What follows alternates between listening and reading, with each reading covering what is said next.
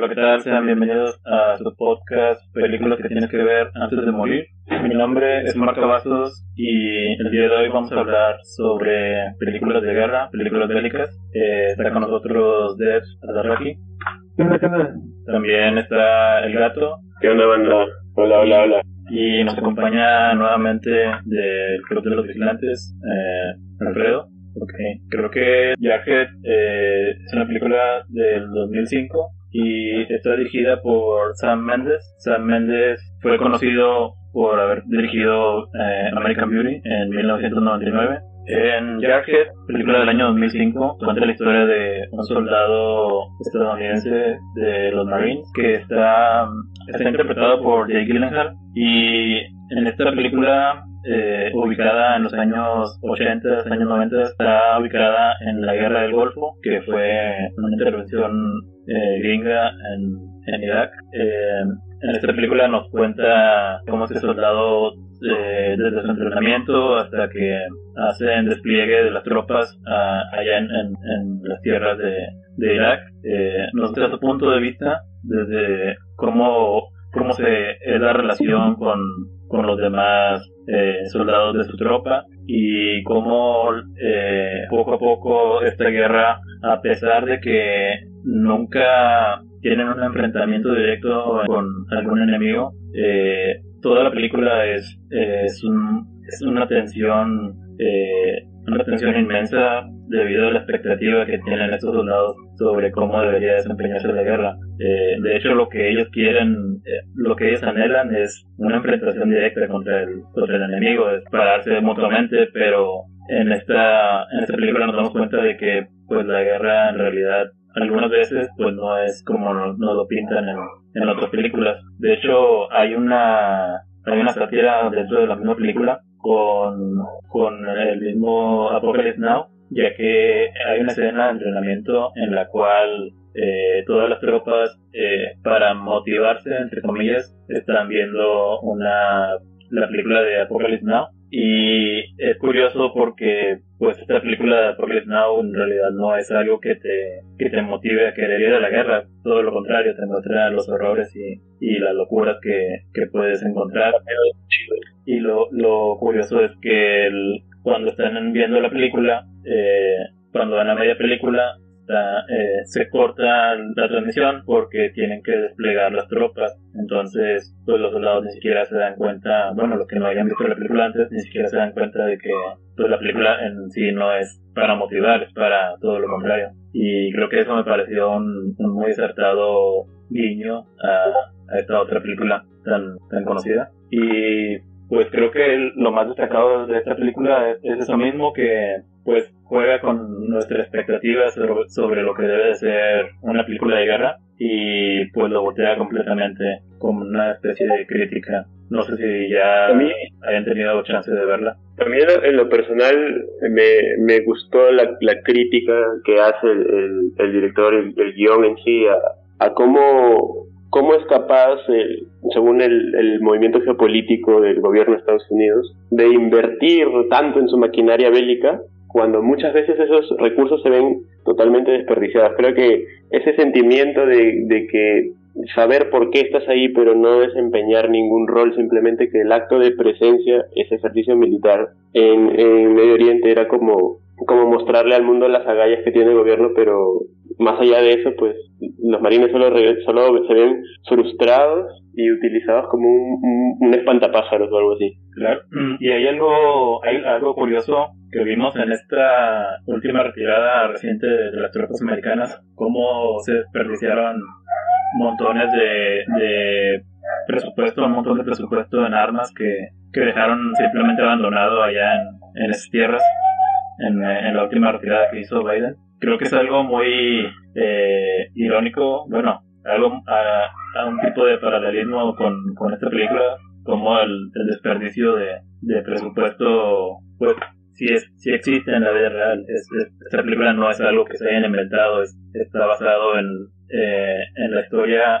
De hecho, está basada en un libro de un, de un soldado eh, que fue a una guerra, de, no, no sé si fue la misma, creo que es, la misma guerra del Golfo, eh, en sus vivencias y qué es lo que cómo fue el despliegue y todo esto. Todo lo que pasa en la película está basado en una historia real. En, YouTube hay, hay reseñas y hay reviews de ex marines o ex, militares o, o, personas que han prestado servicio militar en Estados Unidos en operaciones, intervenciones internacionales, de que se, siente muy real más allá de, toda la estética y cómo el director maneja, ¿no? Pues esas, esas caminatas en el desierto, que de solo ver la pantalla pues te mueres de calor, sino la, la tensión, más que allá de la expectativa, la, la ansiedad de que, de que ha sido, o sea, ha sido entrenado y han invertido mucho dinero en que te vuelvas una máquina de cagar balas, pero simplemente los, los Hay una escena donde incluso hacen una especie de reportaje o hacen una especie de, de, nota publicitaria y los mismos marines se ven forzados a mostrar algo que no han hecho o que no son o que no están ejerciendo y también es muy propio de, de cómo intervienen los medios de comunicación, ¿no? Para seguir enalteciendo esta figura de los paladines democráticos, el poderío militar, la más grande potencia del mundo. Me, me gusta mucho la crítica que maneja. Claro, sí, en... Sé que ibas a decir, este, que en YouTube había videos, este, talibanes volando helicópteros, güey. Pero en cuanto a lo del armamento, güey, es que eh, les, sale más barato dejar las, las armas, este, los carros, eh, los instrumentos de guerra allí que llevar barcos, helicópteros, aviones para volver a traérselas a, Estados Unidos, ¿no? De hecho, por eso en la actualidad con este rollo de Afganistán, pues se quedó hasta los uniformes allá, güey, porque no le sale más caro ir y traer y traérselos que, que dejarlos allí, güey.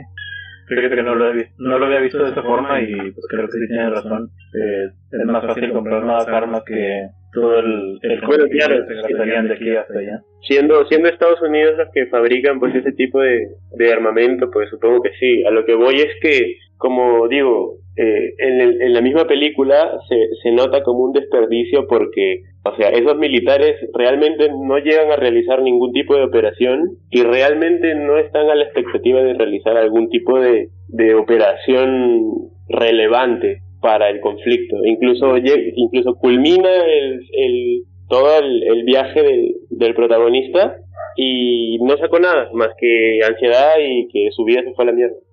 claro, sí, hay una escena en el clímax de la película, después de leer, en la cual, eh, bueno, para empezar tengo que aclarar que el protagonista es un francotirador está entrenado para ser francotirador y la única oportunidad que tiene para disparar eh, su arma a una a un objetivo la única oportunidad que tiene es se la arrebatan de las manos y es la es la escena más eh, con la mejor actuación que haya visto de algún soldado. Se siente la desesperación de, del compañero de toda la ira que tiene acumulada a lo largo de toda la película ahí la libera eh, para, con, con, un general que, que, es el que les prohíbe disparar, todo para demostrar que, que pueden atacar mediante un bombardeo de un, de un avión, que es completamente innecesario, pero pues simplemente quieren demostrar que tienen ese armamento.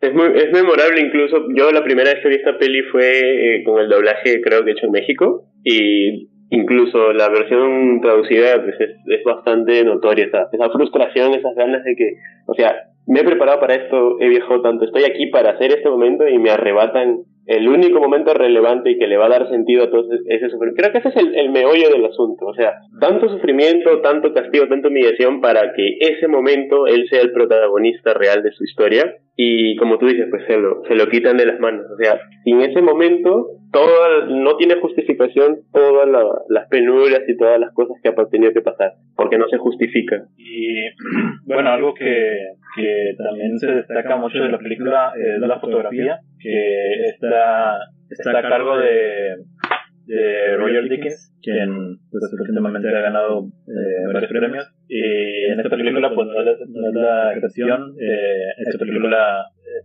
tiene una gran fotografía por parte de, de Dickens y hay, hay unas escenas, eh, sobre todo cuando, cuando no pasa nada, que, que viene siendo la mayor parte de la película, que no sientes, no te sientes tan aburrido con la película porque la, la fotografía de, de esta es, es contemplativa, entonces eh, pues por más que no pase nada, tienes algo que, que ver, algo agradable a la vista, por lo menos. Y bueno, ya para terminar, eh, solo les quiero dar unos datos curiosos que me encontré sobre la película. Eh, esta película se, ha sido utilizada para entrenamiento militar. Eh, solamente hay algunas escenas que, que se, son quitadas, eh, son censuradas en, en los Marines. Eh, por ejemplo, una escena donde un soldado muere cuando están en entrenamiento. Y otra, otro dato curioso que me encontré, que creo que es el más asqueroso que haya visto, es el de... Hay una escena en la que eh, este soldado interpretado por Hall tiene que limpiar letrinas y eh, tiene que sacar unas cubetas de, debajo de, las letrinas. Eh, estas, estas, cubetas están llenas de, mierda y esa mierda es, es real, eh, es mierda humana y de animales que tuvieron que poner ahí. Bueno, que la quisieron poner ahí, no sé por qué. Eh, bueno, la quisieron poner para hacerlo más realista y pues Gyllenhaal fue quien tuvo que sufrir con eso. Sufrimiento, güey, el que vivió Saddam Hussein ahí debajo de la letrina de Shrek, güey. y... Buenísimo. Pues sí. El último dato curioso eh, es que eh, Gyllenhaal no iba a tener el papel principal y bueno, estaba en duda y él hizo, le hizo una llamada telefónica a Sam Mendes donde él eh, como sentía que no iba a tener el papel porque pensó que, que le había regado, eh, le hizo la llamada y en esta llamada él tenía, estaba como muy decepcionado, muy, eh, pues sí, muy triste porque sabía que le había regado o pensaba que le había regado. Y cuando Sam Mendes escucha esa llamada con esa, esa voz tan, eh, pues casi llorando, eh, eh, fue por eso que él lo eligió para ser el actor principal. Creo Siempre que... las grandes pelis tienen ese tipo de, de anécdotas. Sí. Y pues creo que con esto podemos terminar esta película. Podemos pasar a la siguiente, que nos va a hablar Alfred sobre ella. Eh, la película es Tropic Thunder. Adelante, Alfred. Sí, este, fíjense que elegí esta película porque siento que necesitábamos una que que fuese distinta, ¿no? Porque si bien es de comedia, eh, esta película eh, dentro de la trama se toma, se toma en serio. No es una película que roce lo ridículo, aunque pareciera que sí, en realidad pues termina siendo una ironía de, de muchas situaciones. Para empezar, este, creo que podríamos decir en qué consiste la, la historia, ¿no?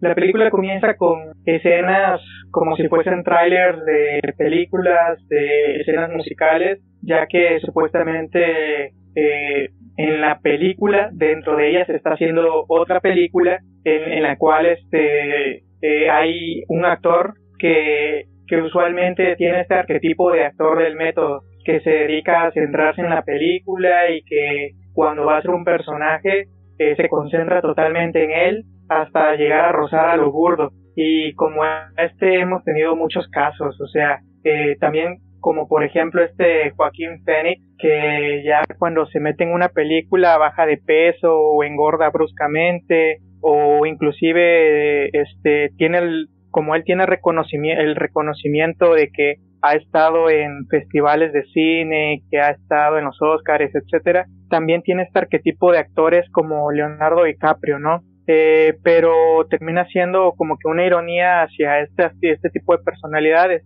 Y hay otro tipo de actor que en este caso es interpretado por Jack Black, en el cual pues es utilizado para películas ridículas, películas que ni siquiera tienen sentido, pero que este son que puede ser tomadas a burla. Y pues sí, este, inclusive él podría entrar, el mismo Jack Black podría entrar en este tipo de géneros. Y en otra tenemos a Ben Stiller, el cual es un actor que tuvo mucha fama en, los inicios de los 2000 supuestamente con películas de ciencia ficción, pero que en la actualidad pues ya es un actor rezagado, que ya no toman en serio, que ya no es contratado. Y este es un arquetipo de, de actor que también este, que, que ya hemos visto en la vida real. Y en ella también este, hay pues un cantante que es el clásico, es el clásico actor que no tiene nada que ver en el cine, pero es puesto en una película. A mí el primero que sea, la primera que se me viene a la mente es a Rihanna, güey. Cuando la, la metieron en batalla naval o inclusive en esta de, en esta de, ah, la onda, la que, la que hizo con el chico que sale de Duende Verde en la de, de Amazing Spider-Man. Se me olvidó el nombre, pero es este, es una película de ciencia ficción eh, que habla sobre viajes en el, en el espacio y de misiones, etcétera. Pero este, la película trata sobre este grupo de actores haciendo una película de guerra. Eh, esta guerra es la, la guerra de Vietnam, pero sacada de un supuesto libro de un tipo que, que había ido a la guerra y que había perdido las dos manos. Y esto es otro arquetipo de, de un, del clásico individuo que dice yo fui a la guerra y voy a sacar un libro. O que sucede una guerra y hay 100 personas que sacan libros sobre esa guerra pero en este caso, alerta de spoiler, bueno, yo ni llamaría spoiler porque sucedió, la película es del, es del 2010, pero supuestamente el tipo que escribió el libro eh, no fue a la guerra y ni siquiera había perdido las manos. El asunto está en que este grupo de actores eh, se mete a la, a la selva de Vietnam a grabar una supuesta película y ellos sin saberlo pues aterrizan en un campo de guerra. ¿Cómo? No, si perdieron las manos, ¿cómo ¿Qué dijiste? Ajá, este, pues termina, terminan en medio de, de, un, de un campo de batalla de guerra en donde está el Vietcong y, al, y ya mientras va desarrollándose la historia, eh, como que se van dando cuenta que en realidad este, están en un campo de guerra y ya no están grabando la película. Esta película cuenta con un casting bien cabrón. Estamos hablando en la misma imagen está Robert Downey Jr., está Jack Black, está Ben Stiller, sale el Matthew Mac, bueno, es, el güey que hizo este, la de Interestelar, el protagonista Interestelar, sale Tom Cruise, nada más que a este güey va a ser difícil este, identificarlo, porque está caracterizado, pero está repleto de, de actores de renombre, y pues es una película de comedia que es muy disfrutable, que parece ser burda, pero en realidad no lo es, es una película que, que se toma en serio dentro de la historia y pues yo, yo se las recomiendo demasiado. De hecho, siento que es una sátira todo el cine en general, güey, porque, por ejemplo, este Jack Black es un drogadicto, güey, que si bien este, como que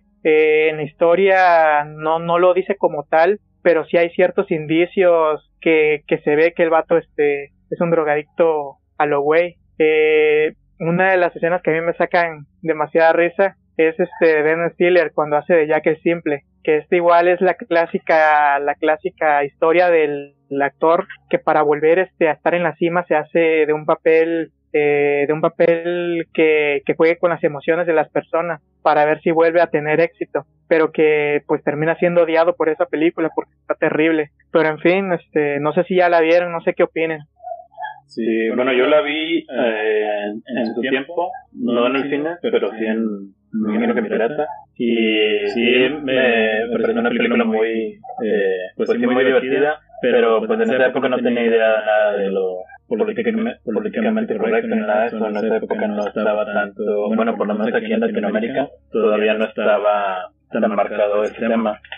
Y eh, hace poco escuché un podcast de, de Joe Rogan donde le preguntó sobre a, Robert Downey Jr. le preguntó sobre este papel y Robert Downey Jr. le dijo que no, no estaba nada para nada arrepentido de, de haber hecho blackface porque pues dentro del, del contexto de la película se entiende eh, por qué lo hizo y y creo que, pues no sé si en esta época se podría hacer otra película igual, con un actor blanco haciendo a un personaje negro. Creo que sería prácticamente imposible o sería un suicidio de como director o como escritor eh, sería un, suicidio de, de, carrera. y creo que es, una de las eh, probablemente sea la última película que, que pueda que haya podido hacer eso. Me, me parece bastante difícil que hoy en día, o sea, más allá del atrevimiento de que uno pueda jugar con esas figuras, ¿no? como el blackface o, o la caracterización, me parece difícil encontrar ese nivel de ingenio en la, en la comedia. La comedia hoy en día tiende a ser muy, muy simplificada lo burdo eh, y encontrar películas que puedan ser críticas y a la vez divertidas y al mismo tiempo que te dejen algo, un mensaje que te llegue, que te, no sé, te promueva la catarsis de, después de, de apreciarla. Como que ha decaído un poco esa parte de género, ¿no? De hecho, hoy en día el, cine es un poquito más comercial en lo que Hollywood, pero eh, haber, haber tenido la oportunidad de ver, pues, este, tantas estrellas de, de películas que son hits, que son blockbusters, y, que todas en una misma pantalla, en un contexto de, de sátira, pero que al mismo tiempo está siendo completamente serio y justifica todo lo que vemos en pantalla, o sea, es memorable. Muy probablemente no se pueda repetir ahora o al menos en algún tiempo algo, algo igual de, de transgresor, pero al mismo tiempo bien hecho. Sí, de hecho, este Robert Downey Jr. con esa película ganó un premio BAFTA y además fue nominado este al Oscar por este mejor actor de reparto. Sí, también creo que el Globo de Oro y perdió por culpa de ya de no, ¿cómo se llama? De Ledger, eh, lo que se murió. Este, qué mamón. Creo que Heath Ledger, donde sea, Heath Ledger, donde sea que estés, te amamos y queremos que vuelvas. Esta película fue la realizaron en la época adecuada, eh, que fue a finales de los 2000 y principios de los 2010, que yo siento eh, que es la época en la que la comedia estaba en su punto máximo. Había montones de películas de diferentes tipos de comedia en, en el cine y eran las más tequilleras siempre. Y creo que los últimos cinco años de cine ha decaído mucho la comedia, eh, la comedia que sea exclusivamente ese género. Eh, ahora se siente, eh, creo que fue reemplazada por las comedias con mezcladas con superhéroes y las comedias en sí por sí solas han decaído mucho. Yo he batallado mucho para encontrar películas de, de ese género en, en la actualidad. Por ahí hay una que otra película ahí escondida que no, que no tuvo renombre cuando salió en el cine y las he estado buscando y pues creo que es un género que, que le ha ido muy mal y pues como dije, esa película fue hecha en la época correcta y pues dudo que, que volvamos a tener una época como esa. De hecho hay capítulos de The Office, que es una, una serie de comedia, para quien no la conozca. Hay un capítulo en el que un personaje hace un blackface de... Es una escena como de 4 o 5 segundos que fue censurada completamente de, de la serie. Y también hay otra escena en esta serie de, Community. Eh, también hay una escena donde este el chino hace un blackface eh, que en realidad no es un blackface, está, se está pintado de negro como un personaje de fantasía, como un ogro, por así decirlo, y hubo una petición para cancelar, bueno, para quitar esa, esa escena y pues lamentablemente sí ganaron los, los que pedían esa censura y esa escena también está censurada en todas las plataformas. Entonces, pues si quitaran todas las escenas de Robert Downey Jr., creo que la película no funcionaría. Qué hueva con esa gente. O sea, el, el, cuando el guion justifica por completo algo, o sea, ya o sea, tiene razón de ser, no es como que de a huevo para que la gente se ofenda, pero sí, es que pues son políticas, supongo. Lo, que, sí está... De acuerdo, güey, ni, ni que estuviésemos, ni que estuviesen metiendo, no sé, una agente 007 este, oscura. Lo que...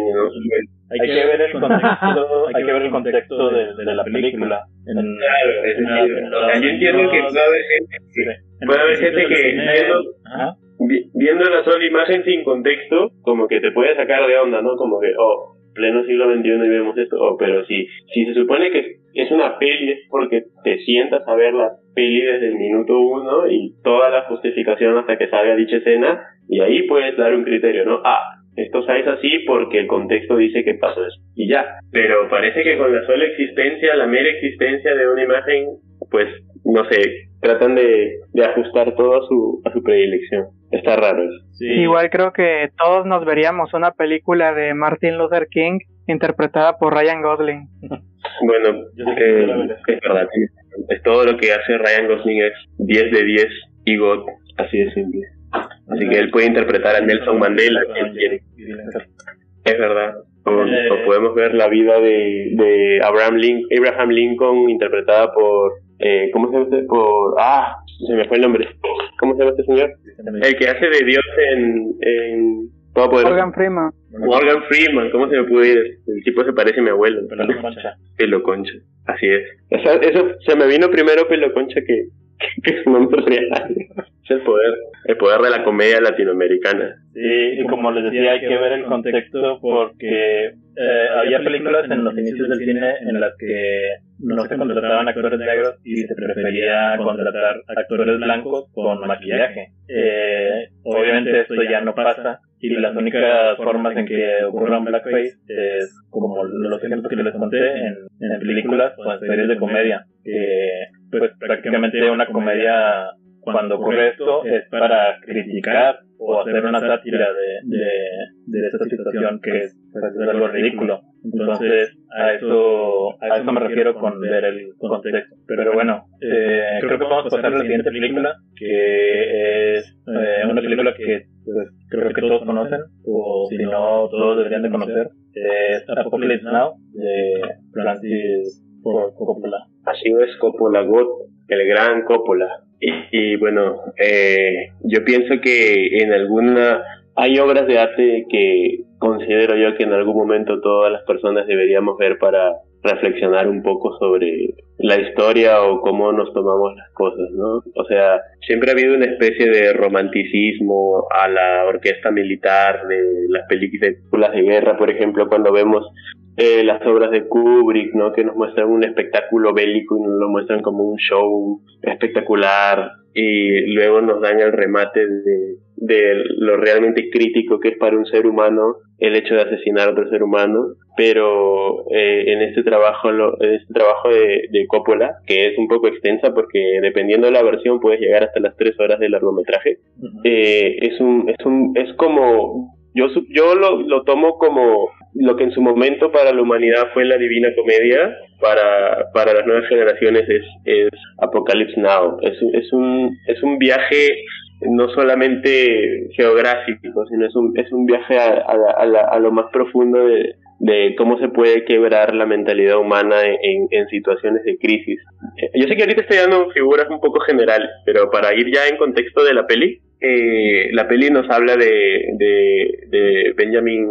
Willard, es un militar que participó en la guerra de Vietnam y fue relevado de sus, de sus funciones, es decir, lo sacaron del, del pelotón porque ya estaba demasiado dañado mentalmente y, y este hombre pues se había quedado sin, sin algo que hacer en la vida porque la guerra le había arrebatado todo y luego le arrebataron la guerra. Entonces solo se dedicaba a su alcoholismo y autoafligirse, tratar de, sobrellevar su propia existencia hasta que recibe la misiva militar sobre pues un, un alto mando militar en Vietnam que está realizando operaciones fuera de la normativa, fuera de las directrices del gobierno de Estados Unidos. Y pues se le brinda la misión de que le ponga fin a sus opciones con extremo perjuicio, es decir, básicamente lo mandan a asesinar a un superior y eh, en teoría solamente le dan la última ubicación geográfica y la documentación de cómo usted fue relevado de su cargo, pero aún así ejercía un, pelotón de norteamericanos. Y bueno, como saben, eh, la guerra de Vietnam fue una de las más sanguinolientas guerras que ha tenido la, especie. Eh, muchas de las personas que regresaban de allá contaban cosas en las que pues eh, uno de, un ser humano podía decaer tanto hasta el punto de comportarse como una bestia. Y eso es uno de los temas que trata uno de los tantos temas que trata porque la, la película se divide como en episodios. Eh, es un viaje en barco eh, en busca de la, de la posición de, de este alto mando. Y en cada en cada posta en cada parada hay una especie de crisis de crítica a la a cómo se sobrellevó la guerra, cómo se utilizaron los recursos y cómo esto afectaba mentalmente a los militares. Desde, digamos, eh, gente que estaba mentalmente destruida o completamente desnaturalizada o, o, digamos,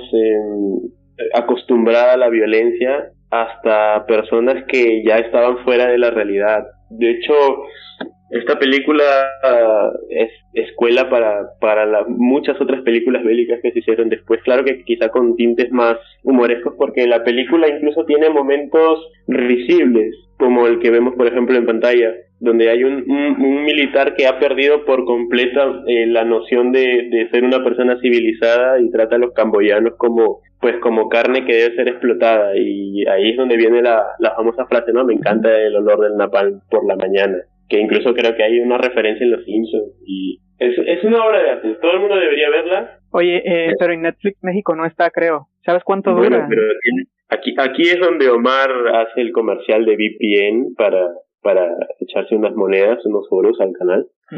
Bueno, eh, pues yo la vi también en Netflix. Eh, no sé si todavía esté, uh, pero podemos, podemos revisarlo. Hay una página que yo lo recomiendo, ya lo había recomendado antes, se llama justwatch.com eh, y ahí, eh, puede, ahí puedes revisar cualquier película. Eh, puedes revisar en los servicios de streaming en cuál, en cuál servicio está disponible. Creo que está en Amazon, güey, en Amazon Prime, en México está en Amazon Prime, güey, porque Netflix yo, yo no la he visto. Y la neta, este, meterme a sitios de sitios de piratería, no es que yo diga, ah, qué cabrón, no, es que yo no veo en piratería, yo veo en sitios, no, güey. Pero en sitios de piratería ya es una porquería, güey. La otra vez traté de verme una serie en Pelis Plus y duraron más, este, el spam de, de, de, comerciales, güey, que, que la misma serie. Y la neta, ya con esto te están obligando casi a que la misma piratería te obliga, güey, a que tú vayas y rentes por 100 varos el, el Amazon Prime, güey, el Netflix. es que creo que deberían quitar la educación sexual de la secundaria y enseñarle a los chavos cómo saltarse los ads o cómo bloquear los pop-ups, porque, o sea, no está complicado, viejo. O sea, de que te puedes meter a, a un sitio como Cuevana y saltarte los, los pop-ups y los ads y los comerciales, o sea, sí se puede, pero más que tienes que echarle unos 10 pesos de ganas, pero sí se puede. Si no, eh, como dice Omar, puedes meterte a Just Watch y, y ver en qué plataforma, en qué servicio la puedes ver. Y si ya lo tienes contratado, pues dale, porque como te digo, o sea, no, no creo que un ser humano se pueda arrepentir de ver esta peli a menos que eh, pues sea un poco mojigato, un poco recatado o sobre en lo, lo que consume, porque la peli tiene pues referencias directas eh, eh, a, a, las vejaciones más grandes que puede cometer un ser humano, pero en forma de crítica, o sea, no la está alentando, sino la está criticando y demostrándote la cuán cruda es y cuán cruda fue en un conflicto militar real, claro que en un contexto ficticio, pero real al fin y al cabo en, en el sentido de que sucedieron cosas así o similares. Y bueno, pues de verdad sinceramente les quiero recomendar esta peli antes de pasar a mejor vida. Disfrútenla porque es muy buena. Y bueno, creo que ya con eso podemos pasar a lo siguiente. Eh, la siguiente película es Hotel Rich y nos va a hablar Alfred sobre ella. Sí, esta película está protagonizada por el mejor Spider-Man que hay en el cine y está dirigido por... Oye, güey. No, güey, este, Andrew Garfield. Y está dirigido... Cabrón, por... que, termine, que termine el stream y nos agarramos a putas. este, está dirigido eh, por el antisemita favorito del cine, Mel Gibson. La verdad es que las películas de Mel Gibson son unas bellezas y esta no es la excepción. Eh, la historia trata sobre un chico que desde pequeño pues le gustaba agarrarse a madrazos a su, a su, hermano, como cualquier niño, ¿no? Hasta que un día este güey le mete un putazo y pues todos piensan que ya mandó a su hermano a, otra vida. Entonces este güey como que se trauma y dice, no, ya desde aquí voy a ser un hijo del Señor. Y empieza a ir a la iglesia, crece, llega a la adolescencia, este, se supone que en la película no debe de tener más de 25 años, aunque en la vida real este güey ya tenga como, como 35, ¿no? En ese entonces. Pero en la película va a la iglesia y todo el asunto y termina enamorándose por cuestiones del azar a, de una enfermera. Y entonces la empieza a frecuentar y todo el asunto y le termina gustando la, medicina también. Entonces se enlista en la guerra al igual que su hermano. Él quiere ser médico porque en, en la palabra de Dios no tienes que matar a tu prójimo según. De hecho la religión creo que es este adventista del séptimo día. Es una religión muy muy pequeña que surge por una mal traducción, ¿verdad? Pero ahorita no nos vamos a meter en, en, ese, en ese asunto. Este, este tipo no quiere matar a nadie y empieza a tener problemas en el entrenamiento porque tiene que cargar armas y él no quiere cargar armas. Entonces llegan a juicio, este, lo terminan aceptando, eh, pero nadie lo quiere dentro, este, lo golpean, eh, pasa X y Y cosa, ¿no?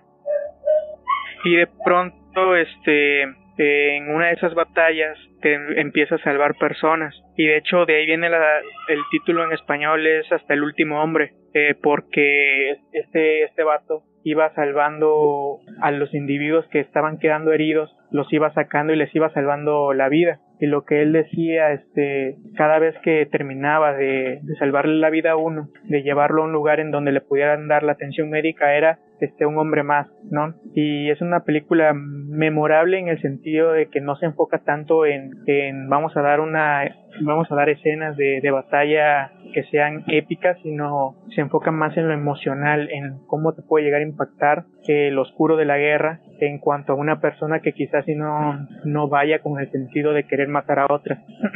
Este de hecho ahí sale Vince Vaughn que espero pronunciar bien el nombre es un actor que se ha caracterizado por hacer muchas películas de comedia, pero que ahí ya tiene un, un papel de personaje eh, serio y creo que lo hizo muy bien. Creo que, bueno, cuando un actor, este, valga la redundancia, actúa bien, siempre es por el director, güey. Y en este caso, pues hizo un buen trabajo, la verdad. Eh, es una película que yo recomiendo mucho y que además este está basada en hechos reales. De hecho, al final de la cinta se ve este al protagonista ya, pero de la vida real, hablando en pequeños fragmentos sobre, sobre lo que sucedió. Es una película que, que habla no solo sobre la guerra, sino también del amor, de la fraternidad y pues, de la religión cristiana, ¿no? Porque porque Mel Gibson odia a los judíos, hay que decirlo así. Y, y casi siempre en las guerras es como de, ay, pobrecitos judíos, pero Mel Gibson dijo, a la chingada a los judíos, que viva el cristianismo. Sí, eso es algo que... Ya lo tumbaron directo. Podemos concebir que Mel Gibson... Ya, ya con esto, es que ya, ya nos tumbaron la página en Facebook. Yo quiero agradecer al... No me importa, esperen, de cierto, güey. Wow. Eh, bueno, podemos, podemos determinar que Mel Gibson está basado, de acuerdo a lo que has dicho, pero, eh, o sea, ya históricamente, pues, como toda, toda película que aborde la, la guerra, supongo que nunca está bien eh, glorificar el, el acto de, de, asesinarnos los unos contra los otros. ¿no? Se supone que eh, en todos estos años de evolución pues tratamos de evitar los conflictos que nos autodestruyen, aunque nuestra naturaleza sea jerárquica y territorial, pues como que todo el arte que se respete debería aspirar a mostrarnos la realidad en forma de crítica o un futuro con esperanza, a menos que te, te guste mucho pues la, la, la filosofía del siglo XX que, que básicamente es que todos somos una porquería y nos vamos a ir al hoyo juntos. Eh, pero me, me, me gusta cómo, cómo Mel Gibson aborda, aborda desde una otra perspectiva,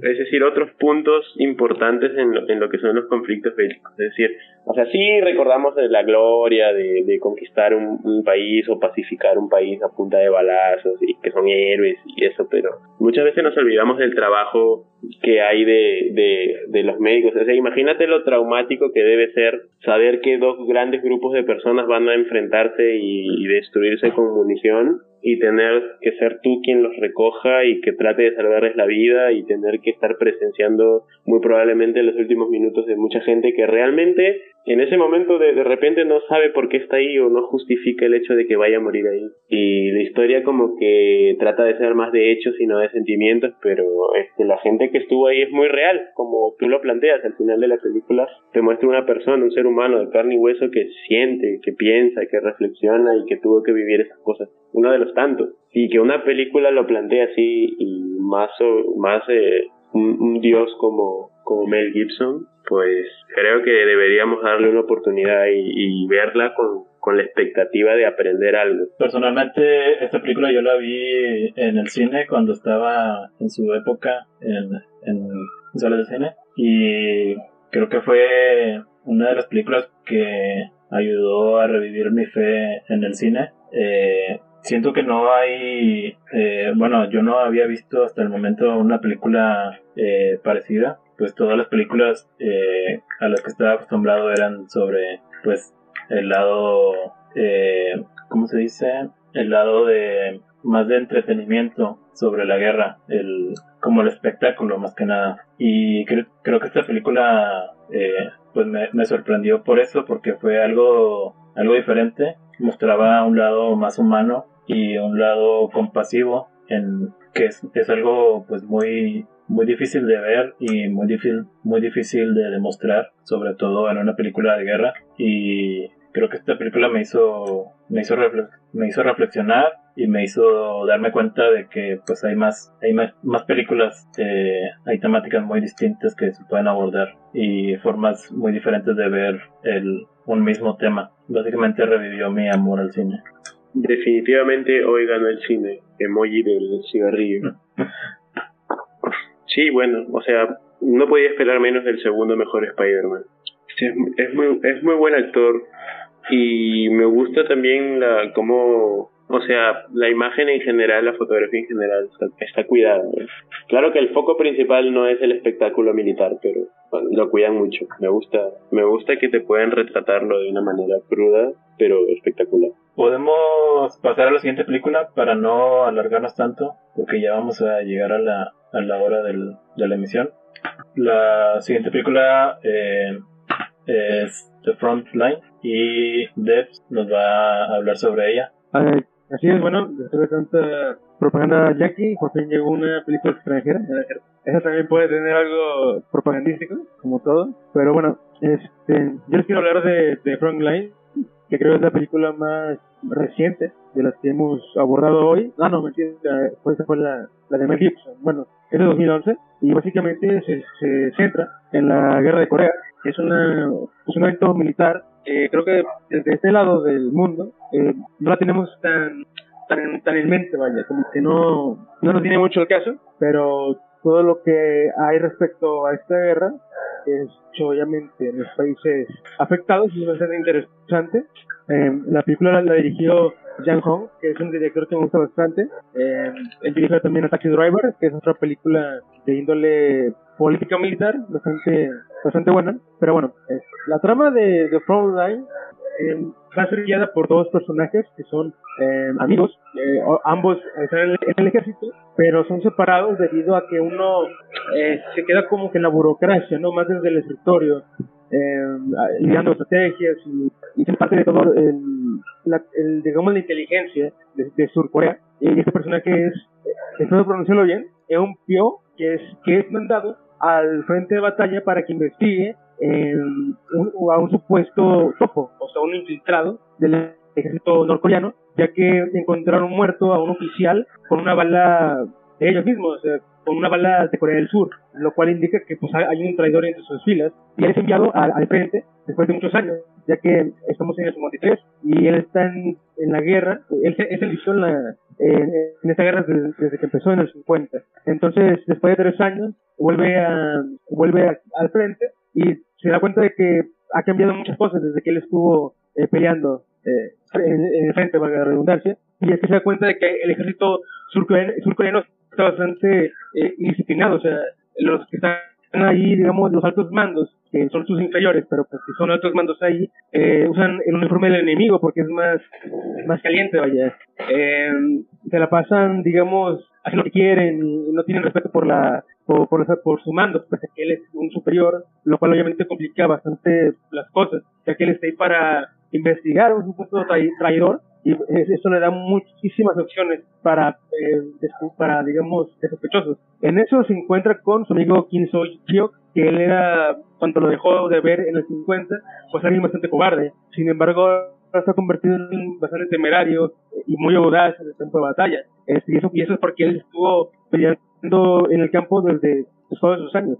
A diferencia de, de un pío, pues que estuvo, digamos, a, a gusto en, eh, como burócrata. Entonces, esos personajes, que son bastante contrarios entre sí, nos van a ir, eh, van a ser el hilo conductor, ¿no? De toda la, historia, que la verdad, por momentos, rosa el thriller, pol el thriller político, que se les da muy bien en, en Corea, pero también tiene momentos de, bélicos bastante espectaculares. Realmente no es, no es el centro de atención las batallas campales, sin embargo sí son bastante, están bastante bien dirigidas, hay que decirlo, están muy bien eh, filmadas. ese tipo tiene un buen ojo para, para grabar, digamos, acción. Eh, pero más adelante voy a comentar eso porque la verdad me interesaría como que abordar más la, la trama, ¿no? que digamos todo la película se va, se va, se va a centrar en la toma de, de unas colinas que son como la, la, frontera entre Corea del Norte y Corea del Sur. Esas colinas constantemente están cambiando de, de, mando porque a veces lo tiene Corea del Sur, a veces lo tiene Corea del Norte. Entonces ahí están en, en este juego de, de, ir y venir a ver quién la tiene, a ver a quién, a ver quién la pierde, ¿no? Y, y básicamente esos tres años han sido de eso, lo cual pues la verdad mm, es mucho la película, cómo es esta monotonía, ¿no? De, de todos los días pelear lo mismo, lo mismo, lo mismo, en el mismo lugar y, perder a, amigos en el mismo lugar por tres años. Entonces, la verdad es que sí, digamos, se transmite mucho esa, ese hartazgo, esa monotonía o ese, o ese madrismo de, de mira, me voy a morir aquí, entonces ya, ya me da igual, ¿no? Lo cual explica el comportamiento de los coreanos. Lo que me, lo que me interesa bastante de la película es que hay un, hay una, ¿cómo decirlo? Hay una subtrama que nos revela que hay negociaciones de paz. Desde el principio están negociando la paz, pero no pueden concretar nada. Entonces, el lado enemigo, que son los norcoreanos y los chinos también, que los chinos, la verdad, aquí en esta película los chinos son como ese power up eh, que, se saca en el, anime, ¿no? De la nada, porque de pronto van perdiendo los, los norcoreanos y de la nada llegan un montón de chinos y, se bardean a todos los pobres surcoreanos. Eh, la verdad, ese momento estuvo bastante, eh, no se me pareció muy, muy tenso, obviamente, cuando lo vi pero sí, no sé si fue real o no, pero la verdad es que me pareció, no sé, bastante desequilibrado. Eh, la, digamos, el, ejército surcoreano, bueno, tanto chinos, en fin. Eh, el, los, los, norcoreanos pues, también son retratados eh, de la misma manera, como gente que ya está harta de la guerra y que quiere simplemente volver a casa. Eh, y en esas colinas, entre todo lo que pasa ahí, resulta que se dejan cosas. O sea, eso es muy interesante porque todo lo que Eun Piao está investigando puede recaer ahí, ¿no? De que, digamos, cuando Surcorea tiene las montañas, eh, los soldados excavan y meten una caja con, con comida, ¿no? Digamos, la dejan ahí porque pensaron, bueno, vamos a volver aquí dentro de, unos meses y aquí vamos a encontrar vino, cosas así. Y resulta que cuando vuelven ya no está sus cosas, sino, sino que hay eh, cartas, hay este eh, otros víveres, vaya. Entonces, los los norcoreanos y los, y los surcoreanos se empiezan a comunicar entre sí a través de estos eh, mensajes que dejan, a través de estos regalos que dejan, lo cual, pues la verdad me parece muy curioso cómo, a pesar que están matando, hay cierta, eh, no sé, eh, pues, empatía entre ellos, porque pues, saben que están igual de jodidos y se dejan mínimo una cerveza para que se la tomen, ¿no? Y también, obviamente, un Piau sospecha que son sus güeyes los que han estado filtrando información, lo cual desencadena se pierde la confianza en, el grupo eh, protagonista de esta película, el, lo cual, por cierto, pasó obviamente con toda película de guerra, el grupo, el pelotón o el, los soldados más, más relevantes muriendo uno a uno, de forma bastante eh, trágica, ¿no? Este, la verdad creo que la película no, no reinventa la rueda en el aspecto de que no te ofrece nada que no hayas visto, que no puedas ver ya en una película de guerra. Para mí lo, el verdadero núcleo eh, interesante sería precisamente que, aborda la guerra de Corea, la guerra de Corea, un evento del cual yo no tengo mucha, mucha noción, y obviamente sus escenas, escenas eh, de acción, eh, por, un ejemplo, hay una escena donde están subiendo la colina, y conforme va subiendo la colina, la, cámara va girando, girando, girando, con ellos, y hay un momento en el que queda todo, digamos, que te da la sensación de que está todo empinado, o sea, y, es una, eh, una, una parte muy inmersiva, porque realmente sientes que todos están cayendo, los matan, caen, y parece que están cayendo un vacío. Entonces la verdad es que tiene unas escenas muy impresionantes visualmente eh, de guerra. Eh, tiene personajes que en la dinámica logran avanzar bien la trama, pese a que dura más de dos horas, eh, se van bastante rápido. y eso que no hay tantas escenas de combate, son realmente pocas. Ves más que nada esta investigación y esta convivencia entre, entre los soldados en sus propias gradas, por decirlo de cierto modo. y bueno, me gustaría comentar el final, que el final me parece una una putada, porque, les voy a comentar porque ya va a ser 20 años, digo 10 años, no me jodan. Eh, hagan cuenta que por fin se hace, se hace, la paz, o sea, ya todos están celebrando porque se pone a casa. Este, entonces, están en un río y se, y se cruzan con los norcoreanos, los surcoreanos, obviamente, y pues, como ya están en paz, no se hacen nada, simplemente se, se, saludan y se felicitan porque combatieron bien, ¿no? Pero pues, ahí viene la, ahí viene la patada a, a, a, a la ingle porque eh, resulta que ese tratado de paz va a entrar en vigencia o en rigor dentro de 24 horas, por lo que todavía tienen que ir a pelear durante ese lapso de tiempo. O sea, y la verdad sí, se sintió muy culero, porque ya todos estaban muy felices, ya se había muerto todo el pelotón y el protagonista ya estaba contento, ¿no? De que, bueno, al menos voy a volver a casa, pero toma, y se vuelven a matar entre todos por 24 horas y pues como eran de esperarse nadie sobrevive. Este, entonces, no sé, creo que al menos en esta parte final eh, sí, te da, sí te deja un sabor crudo y muy muy culero, ¿no? De, de, lo que es la guerra, sobre todo cuando hay estos, digamos, caprichos administrativos de por medio, lo cual muchas veces no no tomamos a consideración de que la guerra también son eh, estas cosas administrativas y de burocracia y que finalmente quienes terminan cargando con todos son, los soldados. Entonces, bueno, esta es una recomendación un poco desconocida, eh, no, no, no creo que sea una pérdida de tiempo, realmente creo que pueden encontrarle cosas interesantes. de todas las películas bélicas que he visto de Surcorea, esta es la que más me ha gustado, la que me, me, ha parecido mejor, de hecho, este, por todo lo que he comentado. Y bueno, no sé si ustedes hayan visto una película que toque esta guerra o si sepan algo sobre ella. Si no, pues creo que esta es una buena opción para, para empezar. Realmente hay muchas películas sobre esta guerra, entonces, vaya, hay toda una, toda una tradición, ¿no? Cinematográfica al menos. Sí. Bueno, yo personalmente no he visto no he visto esta película, pero pues sí me parece interesante porque pues pues básicamente no conocemos nada sobre esa guerra entre Corea del Norte y Corea del Sur y pues creo que podría ser una, una película interesante para, para empezar a conocer y pues bueno lo único malo sería que está que solo es un punto de vista solo es el punto de vista de, de Corea del Sur entonces podría haber el punto de vista de Kim Jong-un. Bueno al menos te digo que los norcoreanos no están como demonios o algo así, sino que sí se les da unos cuantos minutos este para, digamos, que, vean que no son malos, que son pues como los surcoreanos.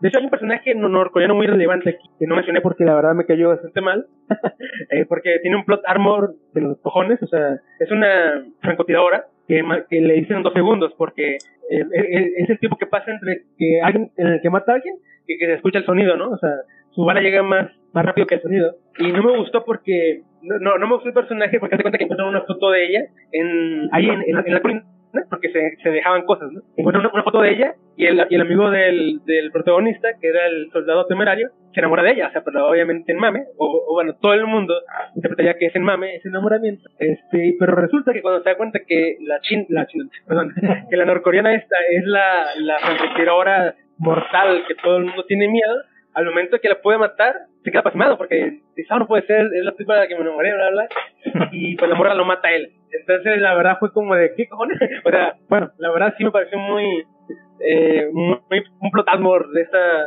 chica, porque obviamente nadie se enamora de otra persona por una foto, y, y cuando lo pudieron matar, después de que esta chica mató un chingo de, de surcoreanos amigos de, de, estos chicos, de estos soldados, no lo matan porque ay, le una foto. Sí, no lo mencioné por eso, pero sí, digamos, se le da lugar a, ciertos personajes norcoreanos, que son el ancla emocional, eh, para que uno empatice con ellos, vaya. Hay un general por ahí, está el ayudante de ese general, eh, los chinos, sí, son los chinos. Aquí, aquí los chinos, güey, son como los, los nazis en Dunkirk, ¿no? Eh, que son el mal, el mal encarnado, porque ellos llegan y, y arrasan con todos, güey, así. Ni, ni dicen hola, ni ellos, vámonos, y entonces no les ven ni las caras. Ahí sí, güey, la verdad sí los chinos son los, son los malos de la historia aquí. Eh, bueno, uno, un factor de maldad aquí, pero los norcoreanos salen muy bien parados, la verdad.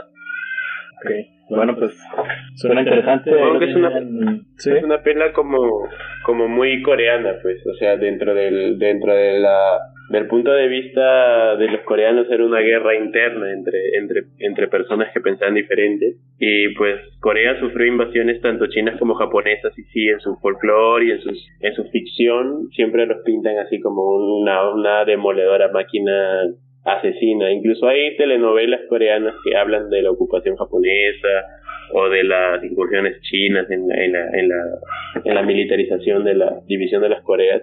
O sea, es, es, es un, algo así como no, un tropo, digamos, de la, de la ficción surcoreana. Exacto, de hecho, en varias películas que he visto de esta índole, de Surcorea, eh, que involucra a japoneses, eh, pues siempre, digamos, el punto de partida es esta noción surcoreana de que los japoneses son, sus enemigos, ¿no? eh, y en algunos casos más, digamos, conciliadoras, eh, al final terminan siendo amigos un, un, un surcoreano y un japonés, en los que son más, eh, digamos, más, más basadas este, los, los, japoneses y los, y los chinos siempre son el terror andante. Eh, y la verdad se, entiende por qué, la verdad sí se pasaron de lanza estos, estos vatos, entonces, pues bueno, ahí está su, eh, su tradición cinematográfica basado en eso. Pero al menos aquí sí salen para los, los norcoreanos. Bueno, pues eh, vamos a pasar a la última película, eh, gracias por la recomendación. Vamos a pasar a Come and See. Ven y mira en español para que no suene.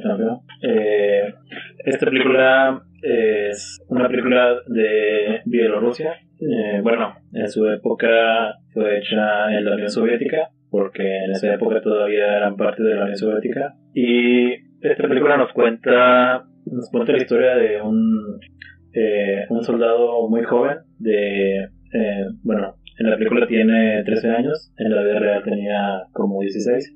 Eh, este, este soldado, entre comillas, es, es un adolescente eh, que está muy emocionado por, por ir a la guerra, por ir a defender a su país de, de los nazis. Eh, en esta época hubo una ocupación nazi en, en Rusia eh, y este, este joven rápidamente cuando van unos reclutadores del ejército ruso eh, él rápidamente decide irse con ellos, les pide que lo lleven con ellos y incluso su madre está completamente en contra, obviamente, pero él hasta la, le dice que, que él quiere ir y hasta le pide ir y pues eh, termina listándose en el, en el ejército, entre comillas, que es un batallón que hicieron eh, unos, unos ciudadanos y poco a poco se, da, se va dando cuenta de que pues la guerra no es como él pensaba,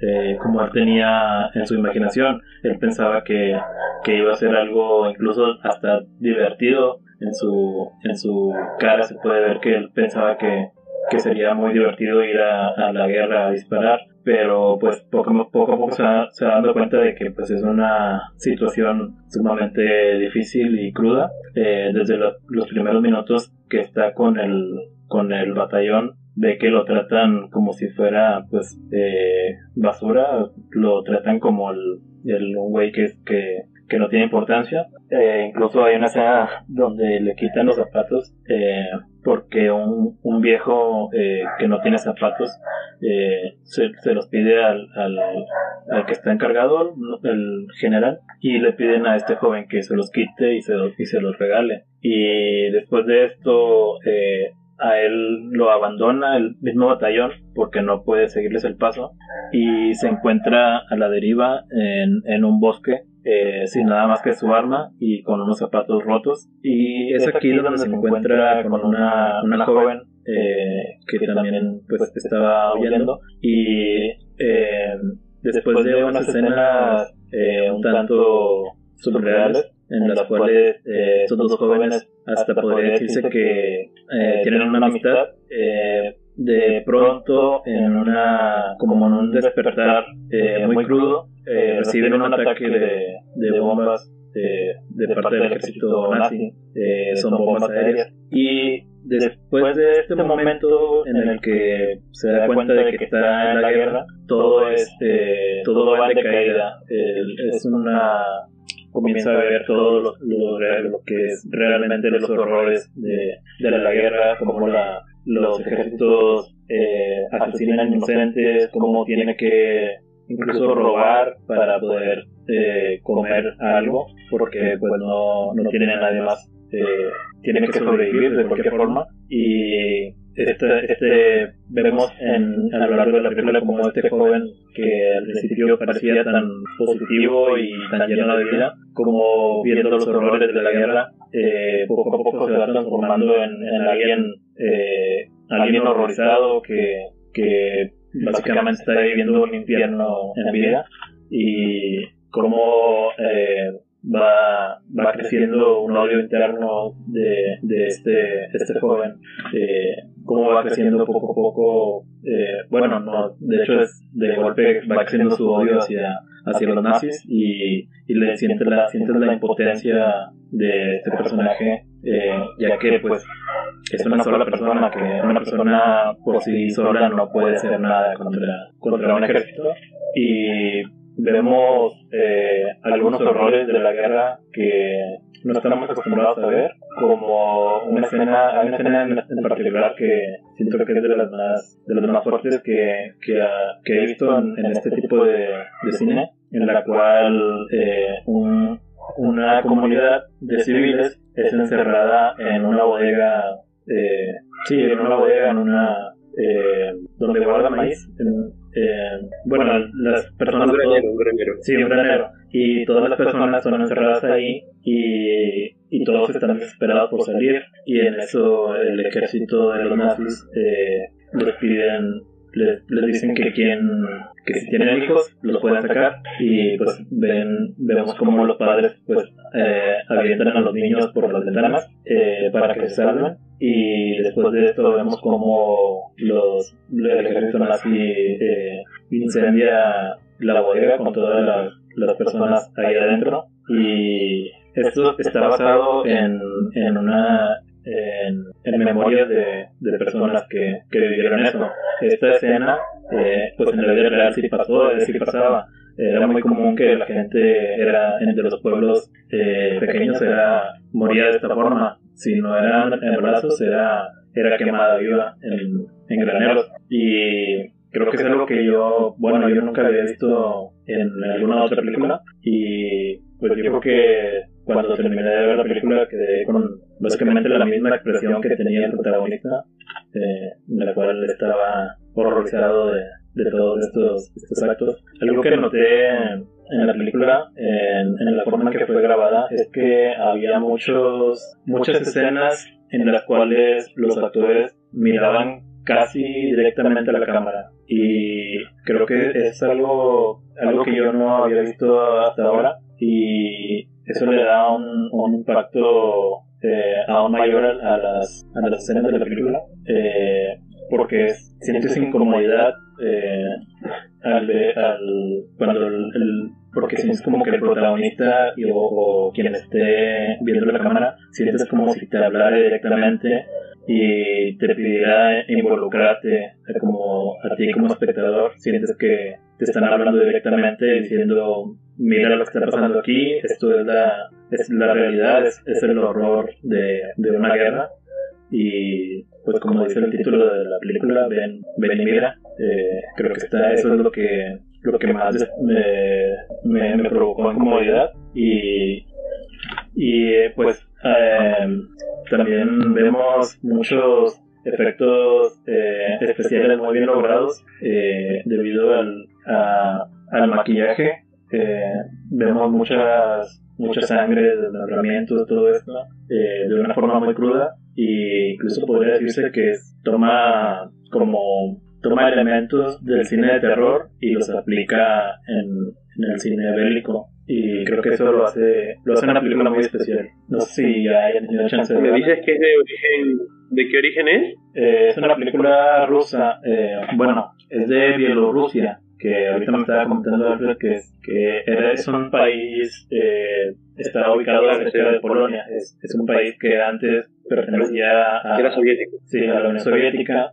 pero ahora es un país independiente. Mm, y, a, veces es bueno checar el, el, la, el, cómo va la vanguardia en, en, las pelis fuera de Hollywood. Creo que la gran mayoría de, de trabajos que hemos visto ahora han salido de ahí o han tenido influencia hollywoodense, pero eh, es un poco experimental que, que, que, traspase elementos del cine de terror como técnicas, enfoques, cuadros a, a, al, al cine bélico, pero es que este estas pelis pues no hablan precisamente de en sí de la guerra en sí, sino de la de, la violencia o, o de la deshumanización que, que se viven en esos contextos y como la gran mayoría de películas a veces se parodia, a veces se retrata, pero no se glorifica, sino que es, esta supongo que también trata de hacer un énfasis, más que crítico, un énfasis a, a, no olvidar parte de historia que sí sucedió, como dices,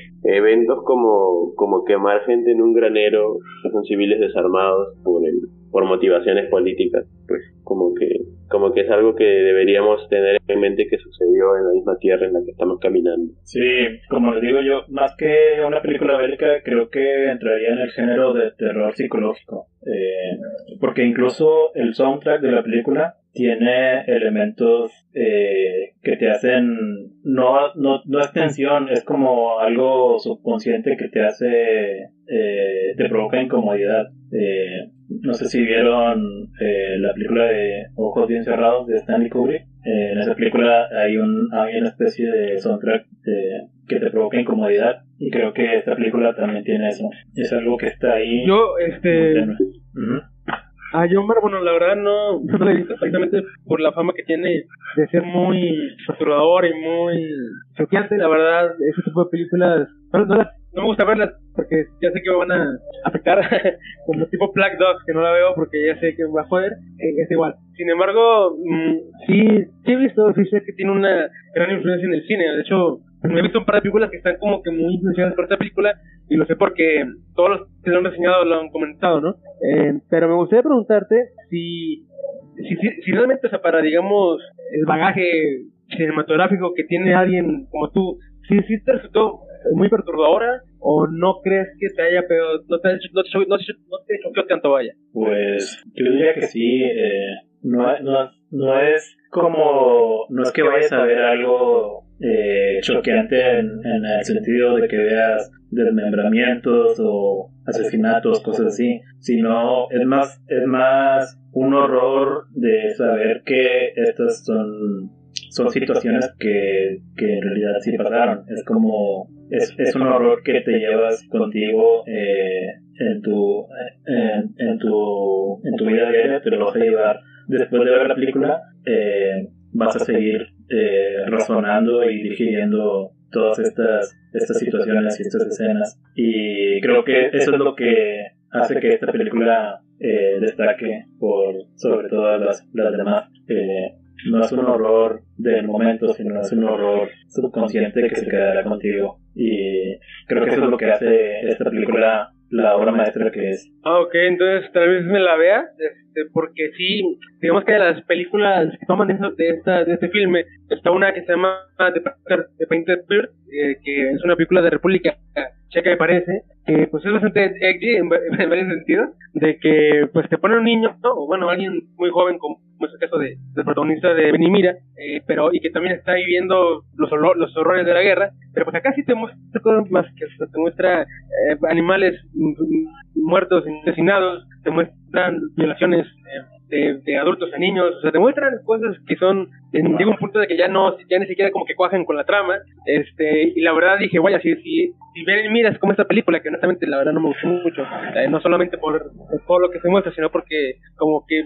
ya se vuelve una película muy, eh, muy provocativa, en un sentido muy barato, ¿no? Este, yo pensé que esta película Ven y Mira tendría algo parecido, pero si tú dices que no, que no es parecido, vaya, sino que es más psicológico, entonces probablemente si me anime a verla. Eh, la verdad sí me declaro bastante ignorante en, el género bélico, no, no me, no me adentro mucho, entonces por eso pregunto. Sí, y bueno, pues ya para terminar, eh, nada más algunos datos curiosos de la película. Eh, en la película se utilizó armamento real con eh, balas reales porque pues era más barato eh, era más barato utilizar armas reales que, que hacerlas eh, falsas. Entonces todos los disparos que vemos en, en la película eh, fueron fueron con armas reales. Y bueno ya para terminar. Soviéticos siendo soviéticos. El, totalmente es la es como el meme pero sí real. el título de la película viene de un pasaje del Apocalipsis, de el capítulo 6, eh, que dice, vi cuando el Cordero abrió uno de los sellos y oí a uno de los cuatro seres vivientes decir, como con voz de trueno, ven y mira, y miré, y he aquí un caballo blanco, y el que lo montaba tenía un arco, y le fue dada una corona y salió venciendo para vencer. Eh, pues básicamente lo que nos está diciendo con el título es que lo que vemos en la película es básicamente un apocalipsis en la vida real.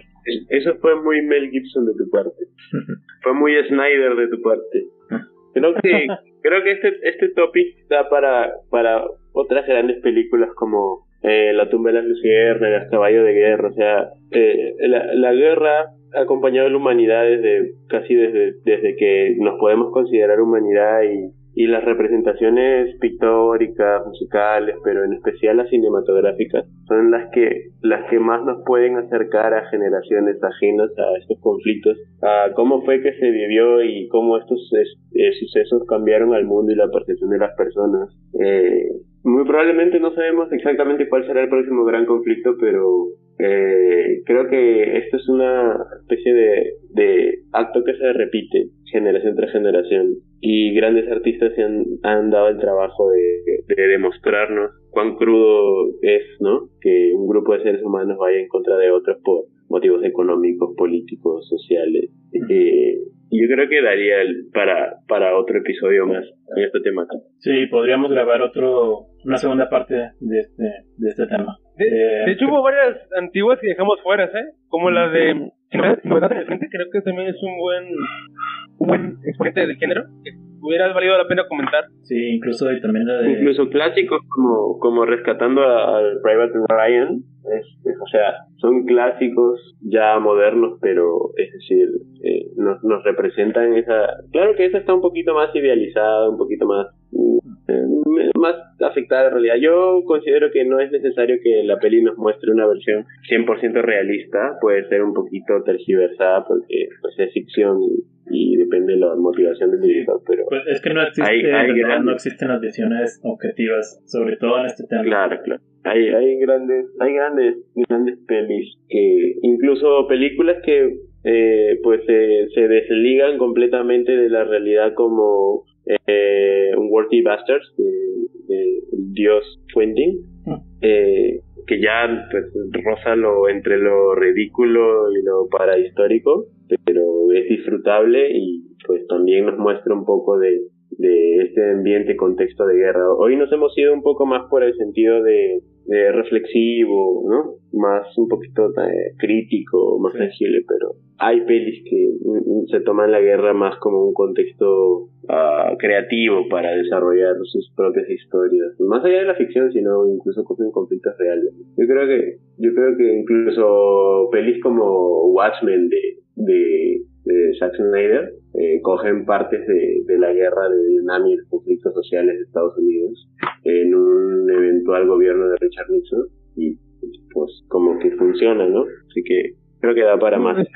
Bueno, eh, yo creo que aquí, aquí podemos dejar el capítulo de hoy. Eh, si vemos que el video tiene eh, buena recepción, podemos hacer un- una segunda parte.